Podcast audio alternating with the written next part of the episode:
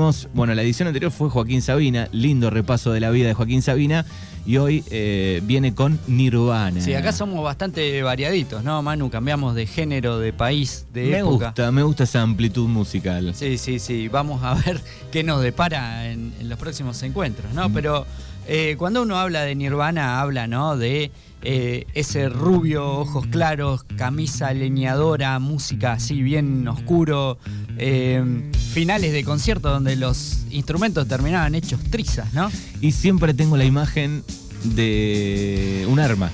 Un En arma, en la- claro. en las fotos había armas, le gustaba mostrar armas. Sí, lamentablemente el final estuvo muy asociado a eso, Manu, ¿no? Exactamente. Estamos hablando de una banda ícono de los 90, ya habíamos estado hablando en su momento de Guns N' Roses, que vendrían a ser algo así como los archienemigos de Nirvana. Esta banda original de Seattle, ahí en la costa oeste de Estados Unidos, bien ahí en el noroeste, y en un pueblito, 17.000 habitantes, Manu, eh, un pigüé, podríamos decir, Algo así. eh, en Aberdeen. Ahí van a ser este muchacho Kurt Cobain, el, el líder de Nirvana, que este, va a tener una infancia muy difícil, ¿no? Eh, por lo general, Manu, viste estas estrellas así de rock con una vida tan salvaje, tan al límite, por lo general Vuelcan. vuelcan y mucho se explica a partir de sus orígenes, ¿no? A- al parecer eh, nació en un hogar un poco disfuncional, ¿no? Con, eh, él siempre recuerda como que en un vecindario de clase media eh, la familia de él era la familia conflictiva, ¿no? Un padre y una madre con una relación bastante intensa, se separaron a los nueve años, un hecho que a él le costó mucho asimilar. Él fue el chico difícil, ¿no? Retraído, el raro de, la escuela, por así decirlo, que le costaba mucho trabar amistades, una forma de vestir, de moverse bastante original y también un gusto por la música punk, ¿no? Eso va a ser lo primero que lo va a mover a, a. Luego en la secundaria va a conocer a un flaco alto de origen yugoslavo llamado Krist Novoselic y con él van a trabar este, una amistad. Al principio eh, Kurt tenía una banda, ¿no? Llamada, el nombre ya lo dice todo, se llamaba Fecal Matter, ¿no? Mm. Sonaba medio como que buscaba generar un poco de impacto, ¿no? En, en los oyentes. La cuestión es que lo va a seducir luego de mucho tiempo y ahí, digamos, se va a formar el dueto eh, de Nirvana, ¿no? Ya en el año 88, cuando Kurt Cobain ya tiene 19 años, queda conformada Nirvana con su nombre original. Se mudan a Seattle, ¿no? Este, la, que va a ser el epicentro de esa clase de música que hacía Nirvana llamada el grunge, ¿sí? El, grunge es un estilo musical, muchos dicen, eh, es la música de la generación X. La generación X son los jóvenes nacidos durante fines de los años 60, ¿no? Plena guerra de Vietnam, que en la década del 90 los encuentra, digamos, en una sociedad neoliberal, que sienten como que no les da el espacio. Es una reacción ante el consumismo, ¿no? Ante la, estética que plantaba ese, ese estilo de vida, ¿no? El sueño americano. Es como que el grunge es la reacción oscura ante ello y bueno, Kurt Cobain va a ser, digamos, un ícono de, de esta música.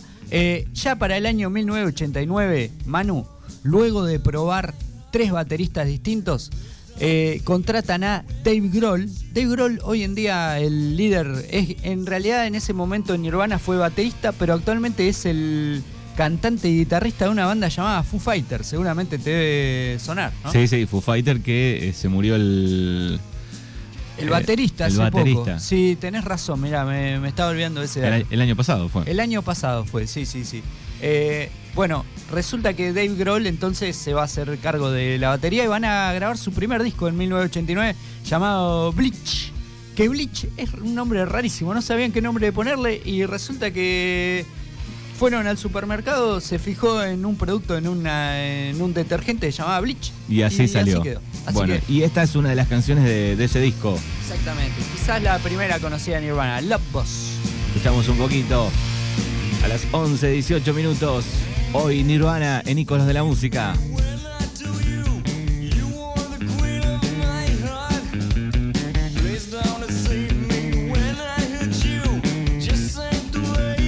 Para todos los nirvaneros, podemos decir.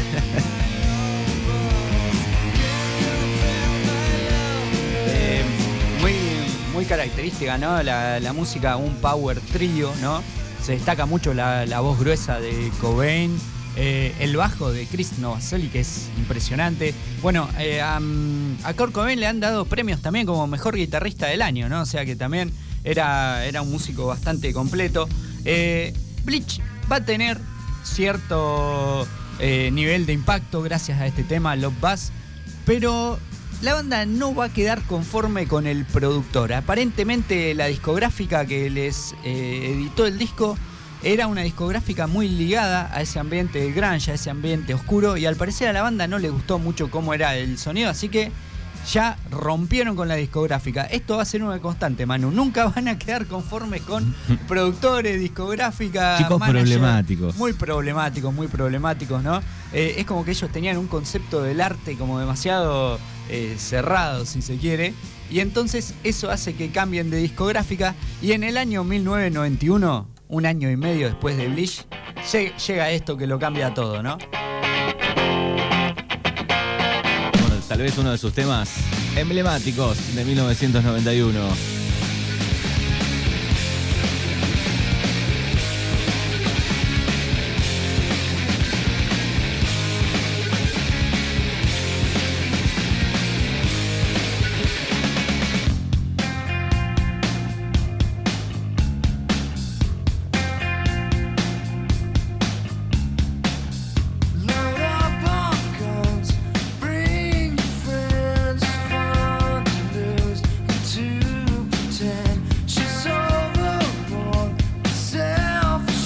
Es increíble porque eh, todo lo que falta contar, todo lo que vas a mostrar, sucedió en los próximos tres y medio, cuatro años. ¿no? 91, el 94. Fíjate vos qué paralelismo con los Guns, ¿no? De quien decíamos nosotros que eran sus archirrivales. Eh, una banda que tuvo muy poca vida de duración y que dejó semejante legado musical, ¿no? Bueno, esta canción es Smells Like a Teen Spirit, casi es una obviedad decirlo, la rompió absolutamente en MTV, radio, bueno, ese video, ¿no? Típico de las high schools norteamericanas. y, muy bien además porque es un, es un tema pesado, digamos, ¿no? Por momentos baja, pero es arriba y nos habla ¿no? de, lo, lo, que era radiable en aquellos momentos, ¿no? Música que hoy en día sería muy difícil de poder. A ese nivel cuesta muchísimo, me parece, ¿no? Y además vos fijate, ¿no? Nevermind, este disco, la expectativa de la discográfica era vender 250 mil unidades. Al poco tiempo ya llevaban el medio millón y terminó vendiendo en todo el mundo 5 millones de unidades. O sea, 5 millones. Superó todas las expectativas posibles. Eh, la tapa del disco fue súper polémica. Es una de las tapas más recordada. La del bebé. La del bebé circuncidado nadando en una pileta y siendo tratado de pescar, podríamos decir, ¿no? Claro. Con un anzuelo que tiene puesto un billete de un dólar. ¿No? Como, bueno, muchos lo tomaron desde el punto de vista del antisemitismo, ¿no? Este, hubo una demanda, Manu, esta es genial, ¿no? El muchacho que, creció, que creció. Creció. Hace poco fue, ¿no? El año pasado demandó a la banda por pornografía infantil o algo así, ¿no? Sí, sí, sí, fue la noticia del año pasado. Bueno, al respecto de esto, ya es como que la banda se atajó. Eh, en el momento que sacaron la, la tapa, Kurt Cobain recomendó que se pusiese una etiqueta sobre el, pene del niño que dijera eh, si corres esto es porque eres un pedófilo o algo así, ¿no? bueno, sí, recuerdo la noticia del año pasado. Bueno, acá tenemos otra de las canciones de ese disco. Esta es otra de las canciones, Lithium, gran tema. 1991, para Nirvana recorriendo un poco todo su trabajo con Fabri Machinien aquí en Mañanas Urbanas. Eh, se habla mucho, Manu, de las letras de Nirvana como letras tóxicas, ¿no? Como que cuentan de amores muy pesados, relaciones humanas traumáticas. Bueno, un poco lo que era la vida de Cobain, ¿no? Era un reflejo eso, ¿no? Ahí. Exactamente.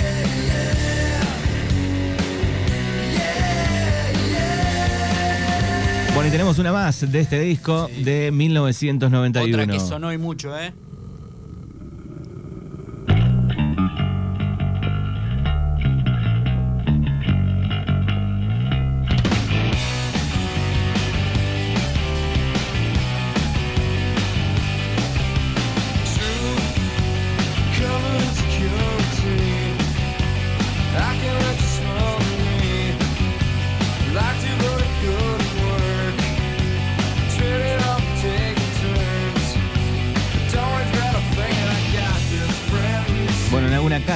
Oyente debe estar este disco, ¿no? Sí, sí, y algún oyente quizá moviendo la cabeza, ¿no? Uy, qué época. Bueno, Manu, año 91 empiezan las giras de Nirvana por todo el mundo y también vienen a la Argentina Cancha de Vélez, un recital mítico. La, visita en la Argentina dejó mucha tela para cortar. Bueno, por empezar, un recital sumamente tenso. Eh, Nirvana había traído una banda femenina de grunge para Uy, sí, ya sé, la ya sé la anécdota. Al parecer el público, digamos que no se portó muy bien, eh, empezaron a tirar cosas al escenario, les dijeron de todo a las chicas. Las chicas terminaron llorando se bajaron del escenario antes de terminar el show que tenían previsto y se separaron. Fue tan fuerte el shock que, experimentaron. Cobain al parecer subió al escenario, pero súper recontra caliente con, con, la gente. Ni saludó, empezó a tocar. Hizo varias intros que parecían ser del tema Smells Like Teen Spirit, ¿no? Empezó con los acordes y los cortaba al medio. No, tipo, no tocaba. La gente se enloquecía y los cortaba.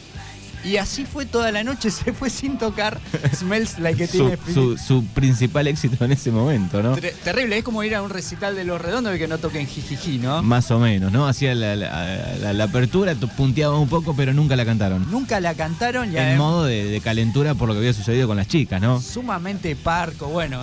Un público eh, complicado, ¿no? y también aparejado a eso hay otra leyenda, Manu, que es que fueron a la radio de Greenback. ¿Te acordás del productor de la rock and pop que hacía todo el mainstream, los recitales de esa época? Y aparentemente, según la leyenda, escucharon una canción de Los Brujos, un grupo de. Kanishka, Kanishka, ¿no? Los que cantan Kanishka, Kanishka. Y que supuestamente después es la base de Mexican Seafood, una canción de Nirvana. Al parecer se chorearon los acordes, según cuenta este mito urbano, ¿no? Muy bien, eh. bueno, alguna de las historias de El paso por Argentina. O será un homenaje, no, no, se sabe. Bueno, aquí tenemos ya otro, este, otra canción de otro disco. Sí, Incesticide. Que Incesticide es un disco medio raro porque es como una recopilación de temas de Nirvana que no habían sido editados, pero bueno, viste cómo son las discográficas, ¿no? Quieren aprovechar la cresta de la ola para vender y vender y vender. Y uno de estos temas es Sliver.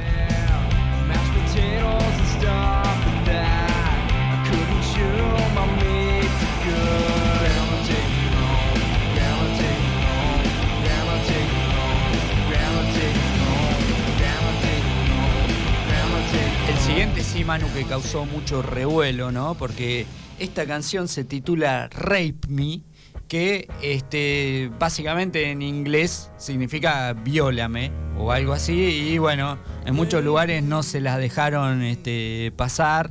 Eh, hubo un lío porque en uno de los MTV Awards, ¿no? los, premios que hacía la cadena todos los años, eh, no se los dejaron tocar ellos subieron al escenario, lo tocaron igual, ¿no? En una actitud irreverente. Y Chris Novoselic, ahí está el video, ¿no? Tira para arriba el bajo en el último tema, y calculó mal y se le cayó en la cabeza. No, terrible. Bueno, banda complicada. Eh.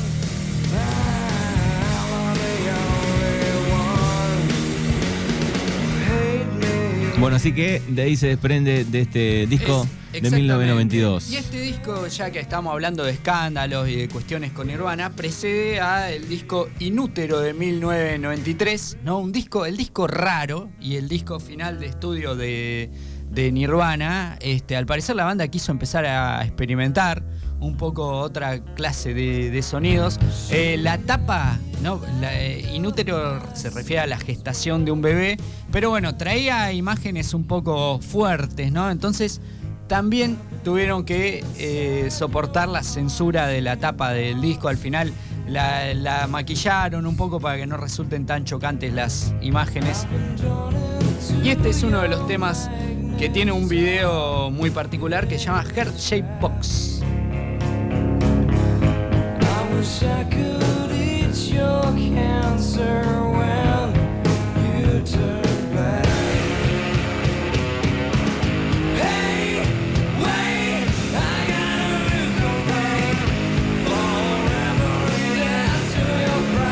Y aquí estamos repasando junto a Fabri un poco la carrera, el trabajo corto de los Nirvana. Exactamente, una banda que quiso ser muy imitada, ¿no? Por, por otros grunge, pero que nunca lograron ese, ese nivel, ¿no? Y ese sonido power que, que, tenía. No se parece a nada, ¿no? También pensaba, digo, en cuántas este, películas se nombra, se parodia, se, juega con Nirvana, ¿no? En Los Simpsons estaba pensando. Aparecen Los Simpsons, ¿no? Este, inclusive en algún video de Eminem hacen referencia, ¿no? A Cobain y su condición mental. Este tema llamado All Apologies Em, digamos, de alguna manera, hoy sería bien visto, en ese momento no tanto, porque es una defensa, entre otras cosas, a la libertad sexual y en particular a la homosexualidad, lo cual hizo que muchos homofóbicos de la época tildaran a Kurt Cobain de homosexual. Él ya para esta época eh, se había casado con Carney Love, ¿no? Una chica que dio mucho que, que hablar, ¿no? Ahora, qué loco digo, ¿no? las canciones que en esa época eran normales o, se las podían grabar, no había problema, ¿no? Que hoy sería impensado. Y, lo otro al revés, ¿no? Hacían una canción como esta y todo al revés, ¿no? Exactamente, al revés. Con veintipico, treinta años de diferencia. Totalmente, ¿no? y lo que nos habla de lo que era disruptivo en esa época, ¿no? Em, entonces, con, esta chica, con Carney Love, eh, va a tener su única hija que se llama Francis, que hoy en día es una chica bastante grande. Courtney Love también una música, bueno, muy atada al mundo de las adicciones también. Muchos dicen fue la influencia tóxica en la vida de, de Cobain, ¿no? Bueno, y para mí, mejor disco me parece de Nirvana. No lo hemos conversado fuera del aire y acabamos de tener una gran coincidencia. Para mí, la mejor producción, 93. impresionante.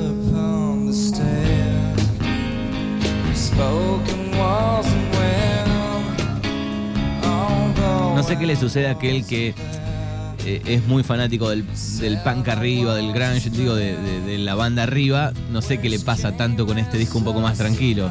Yo creo que muestra la genialidad musical de Nirvana, ¿no? Que no eran tres tipos que sabían tocar al palo todo, no, sabían bajarse a esto y con un nivel de. Eh, un recital Manu que increíblemente casi no se hace fue en Nueva York, en los estudios de la MTV, y el día anterior Kurt ya había, estaba hasta las manos con el tema de las adicciones y no estaba en condiciones ni quería saber nada con, con tocar. Al parecer lo convencieron a última hora, apareció a la tarde para ensayar un rato y al día siguiente se subió al escenario y salió esta perla, ¿no? ¿Cómo cortaban clavos los eh, productores de, MTV? Absolutamente. Creo que con Charlie también estuvieron cortando clavos, me parece, y hay alguna historia más. Bueno, eh, temazo de, este disco MTV Unplugged. Hay otro. No es de ellos, eh, es de David Bowie. Exacto, un clásico de fines de los 70, ¿no? Sí, exactamente. El hombre que vendió al mundo temazo, impresionante. El siguiente, Manu, este me, trae recuerdos muy especiales porque cuando quise hacer alguna breve incursión fallida por el mundo de la guitarra, una de las primeras cosas que intenté sacar fue este esta canción. me parecía simple. Qué bien, qué bien. Y, y, después se abandonó la guitarra. Sí, muy rápidamente.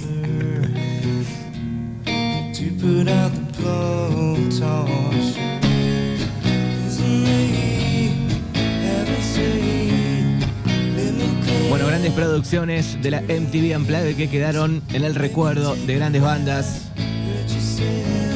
Se llama Poli.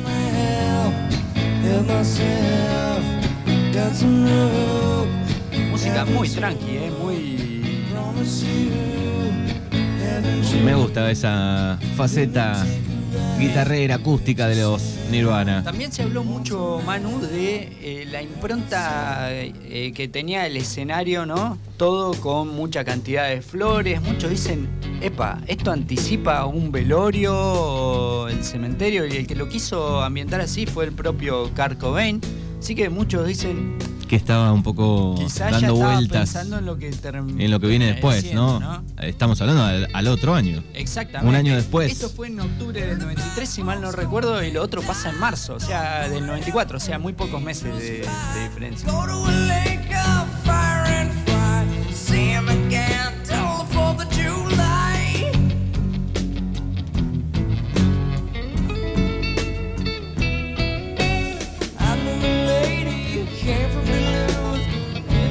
Lake of Fire. este tema es una debilidad personal, ¿eh? lo pusimos en la lista no porque sea muy conocido, sino porque me gusta mucho este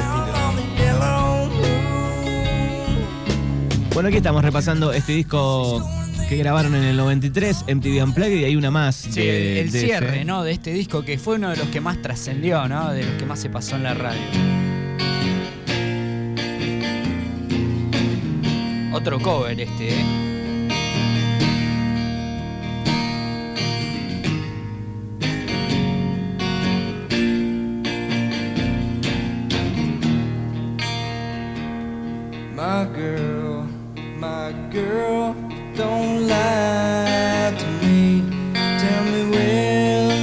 Sleep last night? In the pines, in the pines, where the sun don't ever shine. I would shiver the whole night through. Está bien, la original puede ser que sea de 1939, ¿no? Sí que es un tema viejísimo. Lead Belly me figura aquí en. buscando, chequeando en Google. Puede ser, ¿eh? Después hay otras versiones del. De más, más acá, pero. eh, con el mismo nombre, por lo menos me figura, tendría que chequear la letra 1939. Es como si hoy en día se reversionase un tango de Gardel, ponele, ¿no? Exactamente.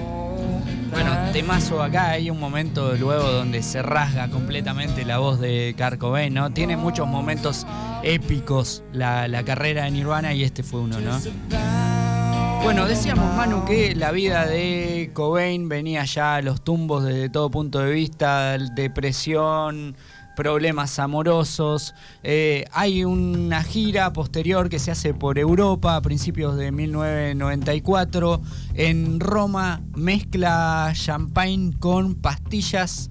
Eh, posteriormente, Courtney Love, que fue la que lo encontró inconsciente, eh, lo llevaron de urgencia, lo salvaron de casualidad, o sea que ya ahí Más tarde ella va a decir que no fue accidental, sino que ya fue un primer intento de suicidio, solamente que en ese momento no lo manifestaron así, fue un asunto que se guardó entre siete llaves. De vuelta en Estados Unidos intentaron este, eh, intern- internarlo en una clínica de rehabilitación y de esa clínica de rehabilitación existía una reja perimetral de un metro ochenta. Cobain, el primero de marzo de 1994, luego de haber visto a su hija Francis esa misma tarde, salta a las rejas, es la última imagen de él que se tiene, desaparece, se toma un vuelo a Seattle, la clínica estaba en Los Ángeles, y en Seattle ahí es donde el 5 de marzo un, em- un electricista que justo pasaba cerca de la casa ve como una especie de maniquí, tenía que ir a, mm, a reponer las cámaras de vigilancia de la casa. Al principio ya te digo, se pensó que era algo, un muñeco de utilería o algo así. Claro. Después no podía dar crédito a lo que veían sus ojos, ¿no? Estaba viendo el cuerpo del mismo Cobain con una, un hilo de sangre que le salía ya, ya coagulada de su oído izquierdo. Al parecer, eh, dos días antes se había disparado con una escopeta, se había quitado la vida, eso que vos decías, ¿no? Eso de estar muy ligado al mundo de las armas. Eh, fue una, noticia, noticia absolutamente conmocionante, ¿no? La estrella de Nirvana suicidándose a tan solo 27 años de edad, ¿no? Al parecer esto hablaba mucho del estado mental que estaba atravesando y del hecho de no poder lidiar con la fama por un lado y con las adicciones por el otro. A Cobain todo el tiempo lo vivían pinchando y picaneando, diciendo, eh, vos sos antisistema, pero al mismo tiempo eh, ganás millones, estás en todas las cadenas. Es como que eso le molestaba mucho, ¿no? El tema de haber salido del under y transformarse en una gran estrella. Exacto. Eh, no, los, no lo supo eh, digerir, llevar, ¿no? Dificilísimo, Para sumado a, a otros problemas. Y, y rodeándose de gente que para eso no lo ayudaba mucho, ¿no? Una historia bastante repetida. Se, se encontraron cartas que le escribió.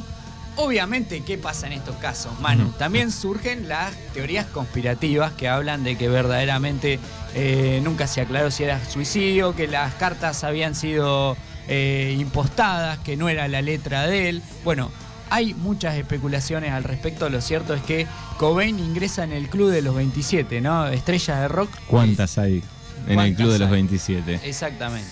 Muy bien, ahí está un poco el repaso, la vida, los trabajos, su música de Nirvana. Y nos vamos con este temazo. Le ponemos el monio a esta columna con este temazo. Una clase de bajo prácticamente, ¿no? Bueno, querido Fabri, gracias. Será hasta la próxima, mano. Un saludo a los oyentes. Chau, chau. Come as you are, as you were, as